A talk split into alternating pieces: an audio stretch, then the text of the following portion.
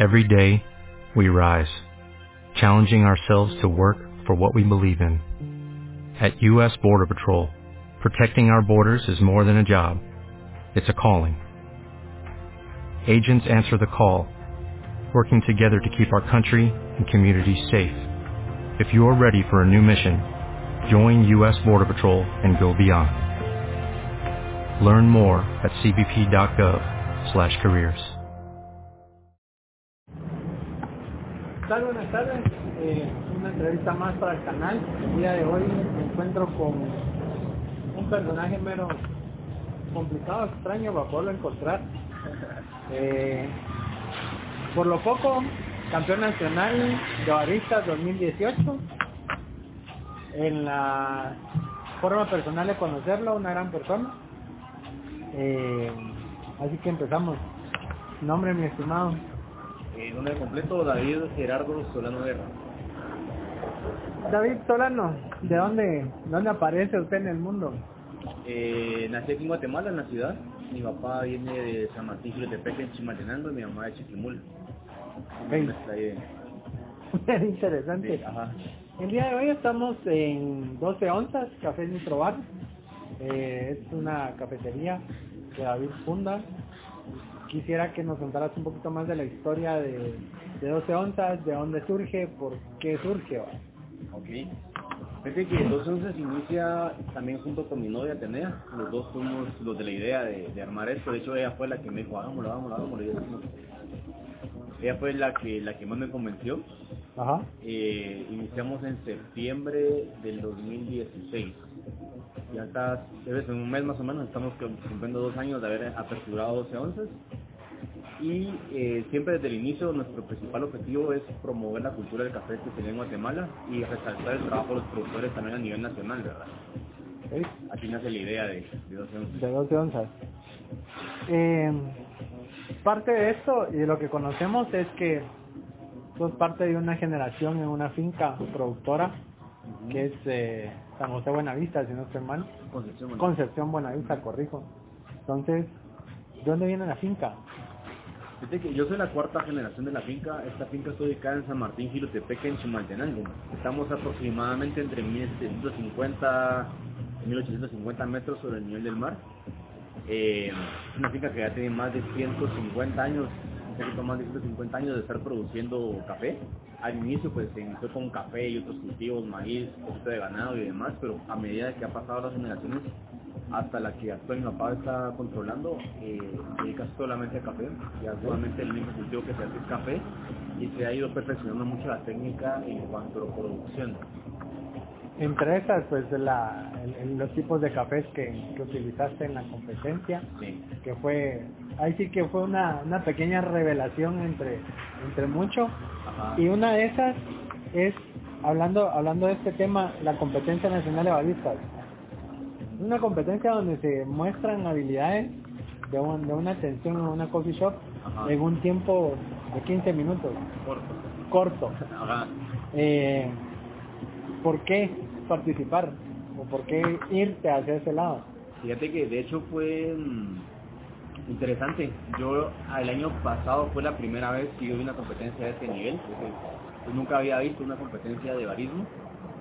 Eh, yo de la parte de barismo y de coffee shop y de tostadoría llevo apenas, bueno, ya casi tres años desde que empecé a estudiar en la café. El año pasado fue la primera vez, como te menciono, que vi la competencia nacional de baristas, me invitaron a ser parte del panel de juez técnico y la verdad que me quedé muy emocionado. Dije, "Wow, qué, increíble, qué emocionante, qué, qué, qué alegre ver la pasión y el conocimiento que los baristas tienen y cómo lo transmiten hacia el público, ¿verdad? Desde ese entonces pues me quedó esa semillita, que no yo quiero competir, yo quiero, yo quiero mejorar mi nivel porque hasta para mí eh, la parte de una competencia es mejorarte a ti mismo para poder presentarte al, al público en general. Exacto. Entonces fue un reto también pues mejorar mis técnicas, mejorar mi conocimiento para poder llegar a tener el nivel de una competencia nacional pues y, y luego para tener una competencia mundial. Eh, cuando decidí, bueno, lo voy a hacer, me voy a meter, voy a empezar a pensar en qué voy a presentar como, como barista, eh, me, me surgen varias ideas. Principalmente con la fermentación, con la parte productiva, porque gracias a Dios tengo la, parte de- del backup de mi familia que tiene la finca. Eh, y quise empezar a experimentar en cuanto a la fermentación para desarrollar sabores nuevos e interesantes que, que puedan conectar bien con la historia que yo quería presentar y con lo que el, el juez pudiera percibir en su paladar, ¿verdad? Entonces empezamos a, a crear ciertas como ideas y conceptos, primero con Atenea, luego pues le dije a Renato Maselli, que es un tostador del grupo Roaster, muy bueno, le dije, mira Master, quiero presentar esto, le planteé la- la- el esquema, lo que quería hacer, y me dijo, A es Renato.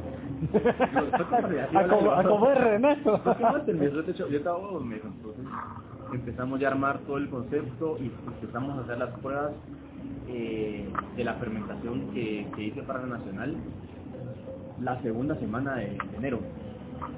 Porque dije, bueno, empecemos a producir porque tenemos una producción limitada de enero a marzo, más o menos. Ajá. Entonces, de- empecemos desde ya, empezamos a hacer pruebas y poco a poco fuimos perfilando y mejorando los perfiles de la fermentación. Entonces, cuando ya obtuvimos el café que, que dije, wow, este es el café que yo quiero presentar, está delicioso, está muy bueno, está muy interesante, eh, dije, bueno, esto es lo que quiero presentar a Nacional y esto va a completar la historia de mi presentación o el concepto general de mi presentación. Ajá. Entonces ya fue donde ya, ya estoy listo, entonces ya empezamos a luego perfilar sabores, eh, bebidas de leche, bebidas de especialidad y, y, y me animé. Me recuerdo que cuando me fui a inscribir a Ana Café para la competencia, creo que fue el primero en inscribirme, estaba emocionado, yo, yo quería presentar esto, yo quería probarme a mí mismo de que había mejorado mucho mi técnica. Y me recuerdo que llegué, publicaron la fecha de inscripciones, llegué creo que ese mismo día, publicaron el primer día de inscripciones y no había nadie inscrito, yo digo que bueno, de momento soy el campeón, ¿va? porque no Pero pues se juntaron 24 competidores y, y la verdad que fue una competencia bastante interesante, muy buena, muy buena experiencia para Sí, por, por lo que vivimos también, porque vi parte de la competencia, fue una, una de las, de las cosas que yo por lo menos en competencias no había visto. Ajá. Todo el proceso de preparación. Lastimosamente, y sí lo confieso, no tuve, no llegué nunca a tiempo para dar tus presentaciones, pero el- por lo poco que he visto en otros videos han sido muy buenas, fue, fue, fue muy buena y creo que fue de las que más pegó a sus, a sus parámetros, porque fue tan exacta con los parámetros que creo que fue parte, parte de tu, de tu triunfo. Ahora, surge esto, estás comentando que el año pasado pues fuiste juez Ajá. técnico, aprendiste el, Sí. la, la hoja de calificación. Ahora estar del otro lado, del lado del que vos juzgaste, ahora te estaban juzgando a vos. Sí. Tenés cuatro jueces sensoriales, tenés el juez líder que te anda brincando de arriba para abajo porque no está quieto, y tenés todos los jueces técnicos que te miran la limpieza, que te miran si pesaste bien, que si compactaste, que si extrajiste bien, todo. ¿Cómo fue esa otra parte? Porque ya habías, o sea, tu presencia como juez presiona. Ahora, ¿cómo fue esa presión hacia vos en el momento de esos 15 minutos de... Sí. Fíjate que, de hecho, yo creo que es por los nervios o la adrenalina o no sé qué realmente lo que pasa, pues, pero digamos cuando yo dio tiempo, me pasó en Nacional y en la Mundial, me dio tiempo para empezar mi presentación, no me doy cuenta de nada, o sea, no siento la presencia de los jueces. Obviamente sí, sí veo a los jueces eh, li- eh, sensoriales porque a ellos les hablo, les platico y les entrego. Pero los jueces técnicos en ningún momento los, los sentí. Fue como, tal vez iba muy concentrado, muy muy metido en la adrenalina de lo que estaba pasando, que, que trabajé todo bien, eh, pero es bastante diferente el ser juzgado a juzgar a alguien. Entonces, Ah. eh, me gustó, obviamente me gustó más la parte en el, en el punto de que me juzguen, porque como siempre hay una retroalimentación, ese que te juzguen te ayuda a crecer. Entonces, sí es, y también me doy cuenta de la importancia de, de la parte de los jueces que te van a juzgar, dejar todo bien claro y bien escrito para que luego los competidores sepan en qué fallaron y qué pueden mejorar, ¿verdad? Entonces, es bien, bien interesante ese balance de, de experiencias. ¿Pensás que el, a ver, ya haber conocido esa, esa formulación de, de calificación puede haber influido en tu presentación? Sí, yo creo que de hecho conocer bien tus reglas, porque los jueces te van a evaluar en base a lo que a lo que es público, pues una, una hoja de, de, y todo el mundo tiene acceso a eso, entonces si conoces tu score sheet, sabes qué presentar y cómo presentarlo. Ajá. Entonces, obviamente sí es importante conocer las reglas y conocer en qué te van a juzgar para poder presentarlo de mejor forma. Ok, ahora vamos a hablar un cachito más del segundo día. Ya el día donde presentas, no, sos el primero en presentar, Ajá. del segundo día ya finales. Estás con Gabriela Avendaño, está, está Ricardo, está Pablo y está Carlos de, de, de Guatemala Coffee y creo que Gabriela es de Malcafé, Avendaño es de, de Café Casa y Ricardo pues en ese momento estaba con, con el incierto. Es ver qué hacían ellos contra lo que vos hiciste, cómo sentiste esa, ese, ese, ese punto o qué puedes opinar vos de la presentación de ellos. Mira, si soy honesto, la, la parte final eh, no, no quise ver las demás, o sea, fue como un poquito... Presenté lo mío, presenté lo mejor que pude, le entregué mi presentación, ya luego me fui al backstage, todos mis equipos de entrenadores, mi familia, mis amigos me fueron a hablar, y presentar, no pude ver las siguientes presentaciones, luego me fui a limpiar, entonces el tiempo se me fue. Eh, me hubiera gustado verlas completas, porque a ellos, a todos ellos, los admiro mucho porque ellos tienen muy buenas técnicas, muy buen conocimiento, muy, mucha experiencia en este tema y siempre se le aprende mucho a ellos. De hecho, en mi, fase de entrenamiento estuve con Ricardo, con Carlos, con Pablo, ellos están en Guatemala COVID y ellos me ayudaron también a mí a aprender mucho y a mejorar mis técnicas. Entonces ellos tienen mucho conocimiento y no son nada celosos y creo que aportan a la cultura de, de todo. Si, si están los videos por ahí, que yo sé que vos tenés videos por ahí, me gustaría verlos para, para saber cómo, cómo se presentaron. Te los voy a hacer llegar, créeme lo que sí, porque sí. tuve la oportunidad de poder, de poder estar muy cerca de las de las eh, de las Ajá. estaciones viendo preparaciones, viendo videos Ajá. y te digo que por lo menos te digo, yo personalmente sí me, me daña no haber visto tu, tu presentación porque ese es el balance de la, de la, de la comparativa y créeme que han sido muy buenas, incluso están en el canal las presentaciones de acá, un resumen rápido que, hicimos de la, de la presentación. Ahora vamos a tratar un punto bien clave. Todos presentaron cafés exóticos, ya hablamos de, de tu café, de las preparaciones que hiciste. Fuera del- de la forma de la producción. ¿qué crees que ha sido el, el, el clic especial en el cual los cuatro jueces, que si no estoy mal en ese, en ese momento estaba Pablo, estaba Luisa, no me recuerdo quién más estaba. En la final estuvo Pablo Luisa, estuvo Johnny González, no estoy mal, y estuvo, no sé cuál, estuvo usted como en la primera, igual que Jackie, Exacto, estuvo otra, no me acuerdo. No me acuerdo. Luisa, Pablo, Um, allá a lo lejos aparecerán, se los prometo, ahí en la, la caja de comentarios van a aparecer el nombre de todos.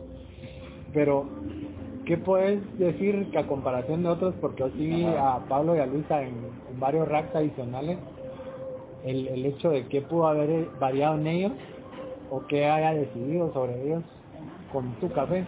Porque preparando la bebida de especialidad, que es una bebida muy delicada, donde estás balanceando el café, sus sabores, sus aromas, entre el expreso y, la bebida con leche. ¿Qué fue el diferenciador?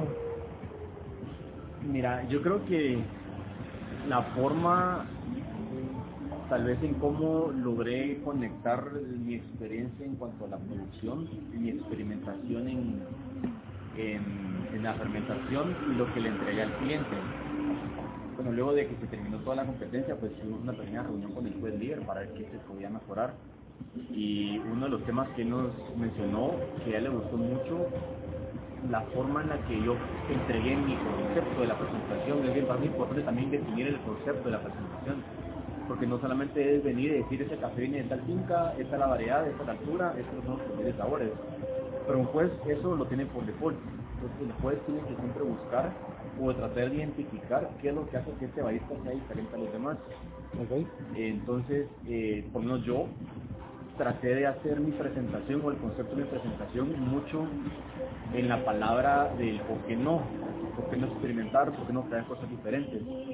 Porque si mi familia ha venido haciendo eso por 150 años, ¿por qué yo no puedo mejorarlo? ¿Y cómo lo puedo mejorar a través de la experimentación? Entonces fue por eso que y empecé contando un poquito de qué es lo que a mí me gusta del mundo del café, la cantidad de variedades que hay en el del café, todo esto que, que, nos lleva a innovar o a experimentar cosas diferentes, luego conectar con la parte de, cómo eh, la parte de la imaginación llevarlos a la finca, ¿verdad? Hablaba de llegar al camino de San Martín de Tepeques, pasar por el camino de terracería con bosques, cielo despejado, bajamos la, la, la bajadita de tierra de terracería y en el fondo se mira el pechito rojo, son cosas que realmente pasan cuando vos pasas a Martín de Tepeque, pasas por bosques, cielos despejados, campos donde hay vacas, y cuando llegas a la, a la, a la casa de la, de la, finca, es una bajada de terracería y entre los árboles se mira el pechito rojo. Entonces era hasta cierto punto tratar de conectar lo emocional del juez eh, para que ellos se sintieran identificados y que hubiera más bonding en la historia con lo que se presentaban.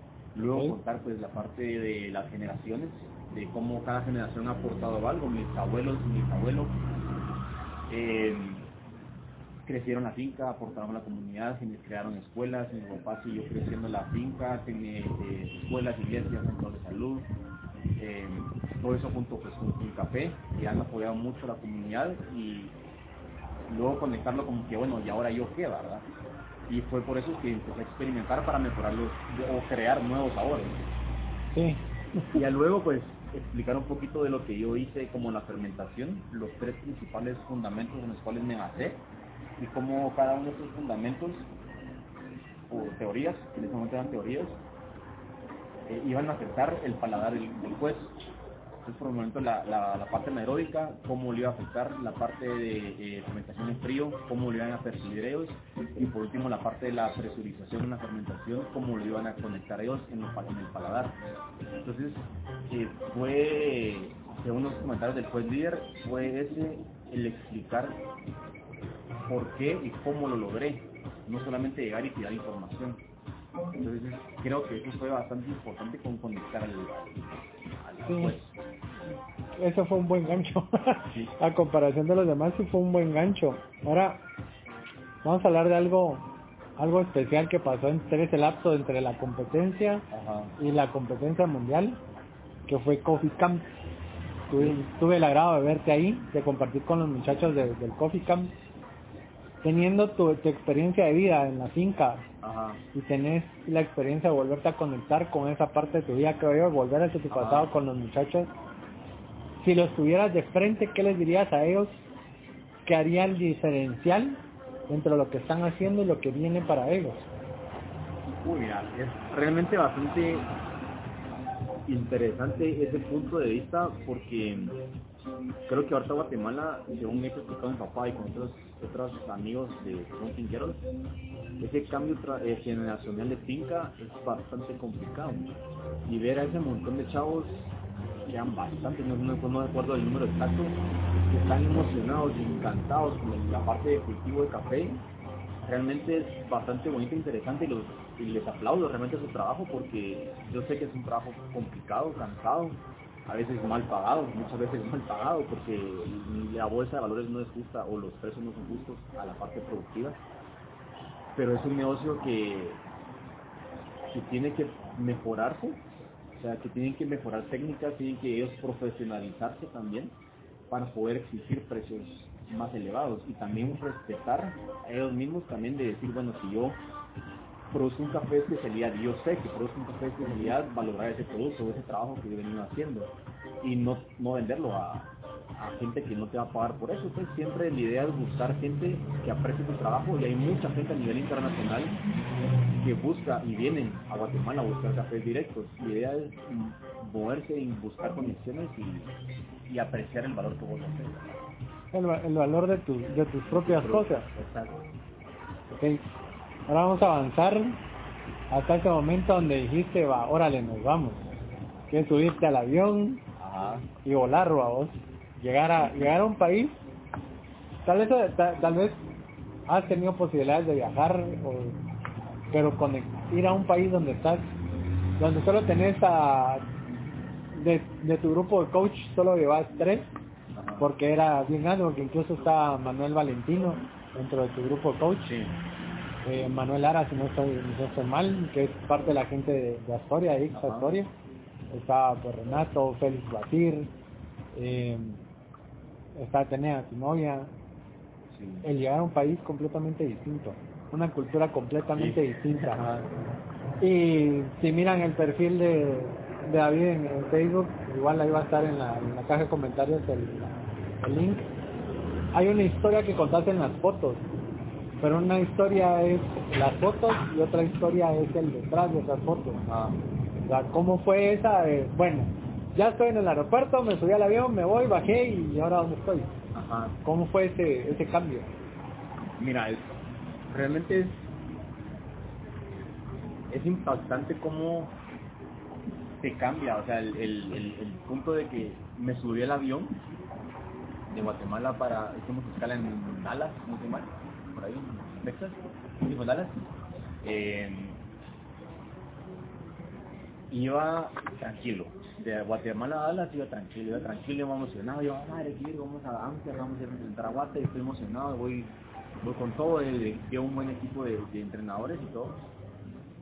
Ya me subí el avión de Dallas directamente a Amsterdam, ya fue diferente, porque ya entramos al avión, un avión gigante, entramos, dije, bueno, me voy a relajar un poquito, vi una película, terminó la película, dije, bueno, voy a empezar a practicar y a visualizarme en la presentación, ¿verdad? Porque eran parte, eran parte de la técnica que yo utilizo para relajarme, como esa visualización en un futuro de cómo yo voy a presentar las cosas. Ajá. Y fue como, bueno, empezaba, empezaba con el speech, something that I really love, yo me trababa, yo, no puede ser, otra vez, me trababa, no pasaba del segundo párrafo y me trababa, entonces hasta ese punto me, ponía un poquito nervioso porque ya iba al país de competencia y, y, en, mi, no sé por los nervios o algo así, estaba trabando en mi presentación eh, verbal y visual, lo estaba imaginando, ¿verdad? Bueno, ahí el largo del viaje fue larguísimo, fueron como 10 horas, en un avión que vas así apretadísimo, pero nos la pasamos bien. Y el hecho de ir con Renato, Félix y Atenea me ayudó un montón. Realmente a los futuros campeones nacionales y a gente que va a representar a Guate, traten de llevar a alguien, porque es impresionante lo que los vas a necesitar. Es- es- si no hubiera ido a Atenea, Félix y, Renato, creo que hubiera sido otra historia. O sea, hubiera sido otra historia totalmente estresante, más de lo que fue. Hubiera sido algo mucho más eh, fuera lo control, porque ellos me ayudaron a, hasta cierto punto a conseguir las cosas que me hacían falta, que se iban a conseguir allá, a tranquilizarme, a relajarme, a no preocuparme, a preparar mis, mis mesas de backstage y a tratar de que yo solamente fuera a concentrarme y a entregar la presentación que debía haber entregado. Cuando llegamos allá, fue un domingo, me recuerdo en la mañana, bajamos del avión, fuimos al hotel, dejamos las cosas, echamos una siesta, porque el domingo a las 5 de la tarde, si no estoy mal, me tocaba ir a hacer la primera prueba ya con la máquina oficial, con el agua oficial, con el molino oficial, en las temperaturas atmosféricas, bueno, temperaturas y presión atmosférica original de la competencia, porque es muy diferente, aquí estábamos como a 1550 metros sobre el nivel del mar, allá estábamos a menos 50 metros sobre el nivel del mar, es un cambio de Es un altura cambio, bastante. pero bien drástico. Entonces llegar ahí, probar la máquina, probar el café, nos dimos cuenta que los perfiles de sabores habían cambiado, volver a perfilar, eh, hacer pruebas con diferentes leches, a pesar de que yo llevaba leche de aquí de Guate, porque es con la que había entrenado y con la que había perfilado y con la que yo me sentía cómodo, pues probé diferentes leches allá, refris inmensas, llenas de leche, de todo tipo de leche. Eh, y el hecho de que también allá estando, estando en Ámsterdam eh, conocimos a Hugo Aníbal Chiquitón, él es de Antigua, vive en Ámsterdam, nos ayudó inmensamente, nos ayudó a conseguir un montón de cosas, también platiqué con Raúl, Raúl estaba en la competencia, Raúl Rodas, nos ayudó también a conseguir un par de cosas. Desde que él es parte de la parte de la, de la asociación mundial, ¿va? Eh, que aquel estuvo en parte de coach del representante de Colombia. Ya. Entonces, igual, me ayudó, me ayudó a perfilar, me dio unos consejos, me ayudó a conseguir unas cápsulas de, de, de, gas que necesitaba. Estuvo siempre muy atento a lo que, a lo que venía de parte nuestra. Igual el, el, grupo de Guatemala Office que fue también me ayudó bastante. Pero creo que toda esa unión y esa conversación con todas las personas que están dispuestas a ayudarte es bastante importante. La idea no es cerrarte, sino que abrirte para poder recibir esa ayuda, porque la vas a necesitar, seguro la necesitas. Y prepararte para todo, para absolutamente todo. Aquí en la presentación, aquí en mi entreno de, en, Guatemala, entrené para todo, entrené para y terminar en presentación antes, si iba muy atrasada en presentación, qué pasaba si me, caía algo, o sea, traté de entrenar todo lo posible para después, si me pasaba en el mundial, saber cómo reaccionar a eso. Entonces, siempre estar preparado y tener un plan B las cosas, algo va a pasar, más de algo siempre te va a pasar y tienes que saber cómo controlarlo y que no te afecte Sí, porque acá en Guate a, Ma, a María a Mariané creo que ah, a ella. A, a ella sí. A Dios el Shaker. Y él estuvo disculpándose la mayor para el resto de su presentación por por esa salida del, Shaker. Y creo que el anticiparte a eso es lo, lo bueno poder, poder anticipar. Ahora hay un hay, hay algo que estás comentando que es el, el hecho de poderte comunicar con los demás el tener relación con los demás países, con los demás competidores fuera de los coaches. Ajá. ¿Qué tan qué tan buena fue? Fue aquello de que ve, miras a un miras como un amigo más o lo miras como un competidor más o lo miras así como que hace tu lado porque aquí voy yo. No, fíjate que de hecho son bien buenos todos. Hay en backstage, bueno, la mayoría con los que platiqué, son bien buenos son bien abiertos a ayudarte. De hecho, prestábamos cosas, ya nos prestaban, yo les prestaba a ellos, y fuimos aquí bastante eh, agradables todos. De hecho, tuve la oportunidad de platicar, no sé más, con todos los latinos que presentaron en el Mundial. Costa Rica, México, El Salvador, eh, Chile, que Chile llevaba mucho tiempo de no ir, pues platiqué con la persona de Chile. Y es bien interesante cómo ellos en su cultura trabajan las, cosas, ¿verdad? Eh, en la parte de los competidores europeos y asiáticos, en mi mesa de, de backstage, porque te ponen como mesas, te unen diferentes mesas y es como que tu grupo de... Okay. Dale más potencia a tu primavera con The Home Depot. Obtén una potencia similar a la de la gasolina para podar, recortar y soplar con el sistema OnePlus de 18 voltios de Ryobi desde solo 89 dólares. Potencia para podar un tercio de un acre con una carga. Potencia para recortar el césped que dura hasta dos horas. Y fuerza de soplado de 110 millas por hora. Todo con una batería intercambiable. Llévate el sistema inalámbrico OnePlus de 18 voltios de Ryobi. Solo en The Home Depot. Haces más. Logras más.